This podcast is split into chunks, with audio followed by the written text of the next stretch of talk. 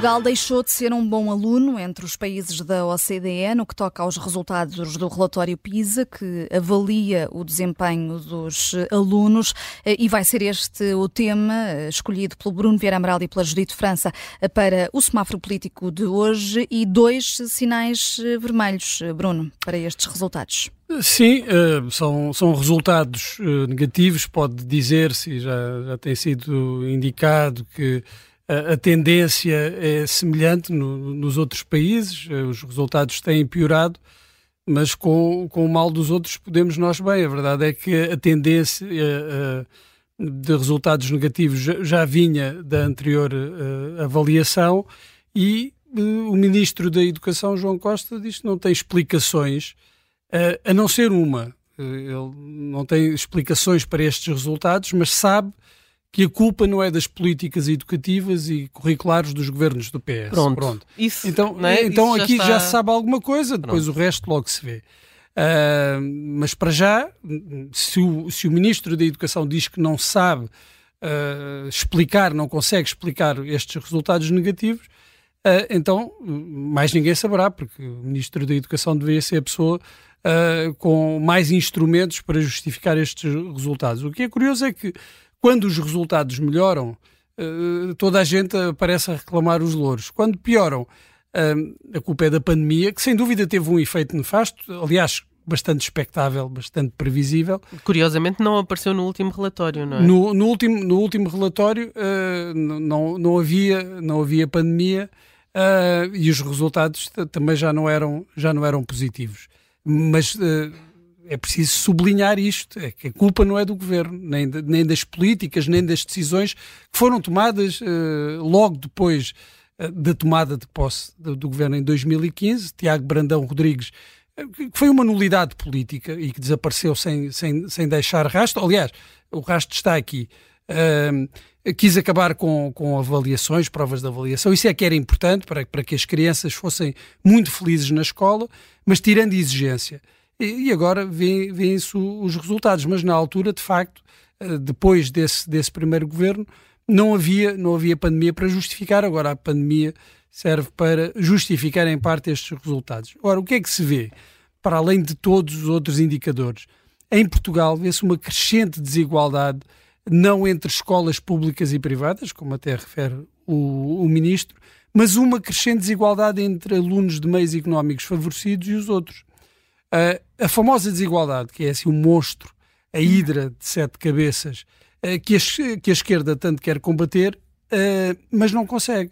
E se não consegue reduzir o fosso, a desigualdade na educação, em que tem esse instrumento formidável que é a escola pública, em que áreas é que conseguirá reduzir a desigualdade? Eu pergunto-me se a educação que é tão importante é, é, sempre apresentada desde os tempos de Guterres como a grande paixão uh, dos socialistas e da esquerda. Se aqui não, não se consegue reduzir esse fosso, onde é que se vai conseguir reduzir o fosso da desigualdade?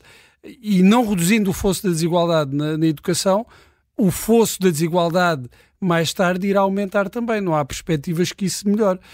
Um, esqueçam a conversa do, do elevador social, porque não está a funcionar uh, aqueles que podem já estão lá em cima e não vão usar o elevador para, uh, para descer. Uh, o que é que oferecemos a quem vem de meios menos favorecidos? Estamos a formar essas pessoas, a dar-lhes competências, a aumentar a exigência? Não, estamos a fazer exatamente o contrário de tudo isto. É pessoas uh, sem instrumentos num, num, mundo em que o conhecimento é cada vez mais uh, determinante. E essas pessoas, um dia mais tarde, o que é que vão ser? Vão ser burros de carga, na prática, vão ser burros de carga com salários baixos, porque não vão ter os conhecimentos, não vão ter as competências que lhes permitam, pelo menos em Portugal, ter salários mais elevados. E é esse o futuro. A educação devia ser uma prioridade, de facto, mas não é isso que, que vemos e, este, e estes resultados, porque a questão não é eh, se fazemos ou não boa figura nos rankings internacionais e nestes relatórios. Essa questão, para mim, é absolutamente secundária. O, o, que interessa é o que isso significa para o futuro do, do, país. E não há, não há nenhum bom sinal que se possa retirar deste, deste relatório.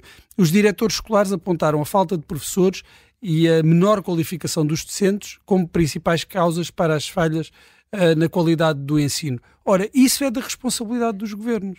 Não há pandemia que justifique isto. E é uma responsabilidade deste governo, do anterior do, e de outros, uh, mas a verdade é que os resultados têm vindo a cair desde 2018. Uh, e se o ministro não tem uma explicação para estes resultados, era bom que o próximo ministro se dedicasse a estudar essas essas causas desses maus resultados para encontrar soluções. Uhum, há aqui um mau sinal e é um sinal vermelho do Bruno Vieira Amaral. E está tudo ligado, Judito França.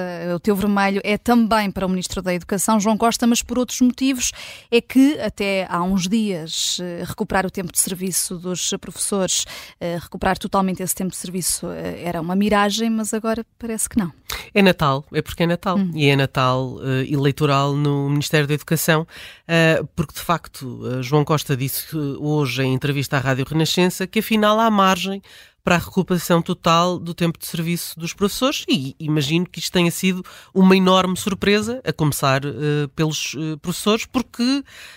Um, João Costa dizia que não era possível ir a, aos 6 eh, anos, 6 meses e 23 dias por uma questão de sustentabilidade financeira, estou a citar, por causa do impacto nas aposentações, também estou a citar, e ainda pelos efeitos nas outras carreiras da administração pública. Portanto, os professores andaram em greve, andaram em protesto, andaram nas ruas, até acamparam, chegaram a acampar, mas afinal era só mudar de primeiro-ministro porque uh, o Ministro da Educação pode continuar a ser o mesmo, que aliás uh, já, já disse que gostaria de continuar a ser uh, Ministro, e portanto passou do não é possível para afinal à margem, e quer dizer, a única coisa que isto pode ser encarado é como um volte-face na, na opinião de, de João Costa. Um, é verdade que Pedro Nuno Santos, que é apoiado por João Costa, promete na moção a atualização das carreiras. Um, e, portanto, é normal que João Costa, enfim, estando nas fileiras de Pedro Nuno Santos, venha dizer que também o fará. A questão é que é, é só um pequeno pormenor durante estes anos todos disse que não o faria porque não era possível. Portanto, eh, isso é que torna tudo uh, bastante estranho. Aliás, já foi estranho o suficiente Pedro Nuno Santos, no final do mês no, no governo, no, no Parlamento, uh, no final do mês de novembro, uh, ter votado contra uma proposta do PSD para repor gradualmente a contagem do, do tempo de serviço. Dizia que estava sujeito à disciplina de voto hum. e, portanto, que não o podia fazer. Um, bom, mas depois escreve uma moção em que promete. Eu não sei se encontram petróleo no beato, pode ser isso, ou se afinal de contas esta, este valor que pode chegar a 1,3 mil milhões de euros uh, uh, aplicando o mesmo princípio a todas as carreiras da função pública, porque isso vai acontecer a partir do momento em que uh, estenderem o, o, tempo de serviço para os professores. Portanto, há dinheiro para gastar, é só preciso uh, fazer eleições legislativas ante antecipadas.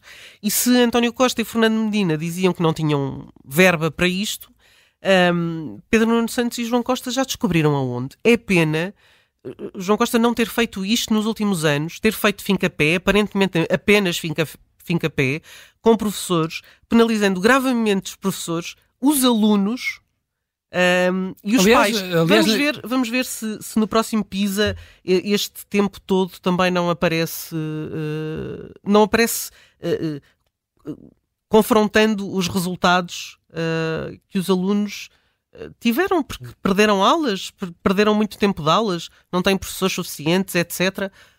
Vamos ver se isso também aparece repercutido no. Isso também é a, a recuperação do tempo dos professores Uh, é, é, uma das causas desse, de, de, desses problemas uh, e, e não, não, digo que os vá resolver uh, todos, mas existe um problema de uma falta de, de investimento, de uma degradação também da percepção pública da, da, da classe, da, da, classe docente, o que torna muito menos atrativo muito menos atrativa a profissão e a carreira, e isso reflete-se acaba por se refletir mais cedo ou mais tarde uh, nos resultados. Agora, o que eu estranho em, relação às declarações de João Costa sobre a recuperação do, do, do tempo de serviço dos professores é, é, que falam como, como se o governo fosse uh, o governo que, que está, uh, digamos, há oito anos fosse de outro partido, ou, ou se calhar até de, não, o de outro próximo planeta. governo é que é de outro partido. Pois. Ou seja, o próximo governo em que Não é do PS, Costa, é do PNS. Em que, em que o João Costa se vê ao lado de Pedro Nuno Santos como primeiro-ministro,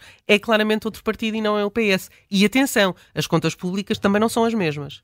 Ou pelo menos não são as famosas contas certas, que agora, que agora já se duvida da, da deste, desta terminologia. Uhum. Uh, vermelhos uh, só no semáforo político hoje, aqui dedicado à uh, educação. Estamos de volta amanhã.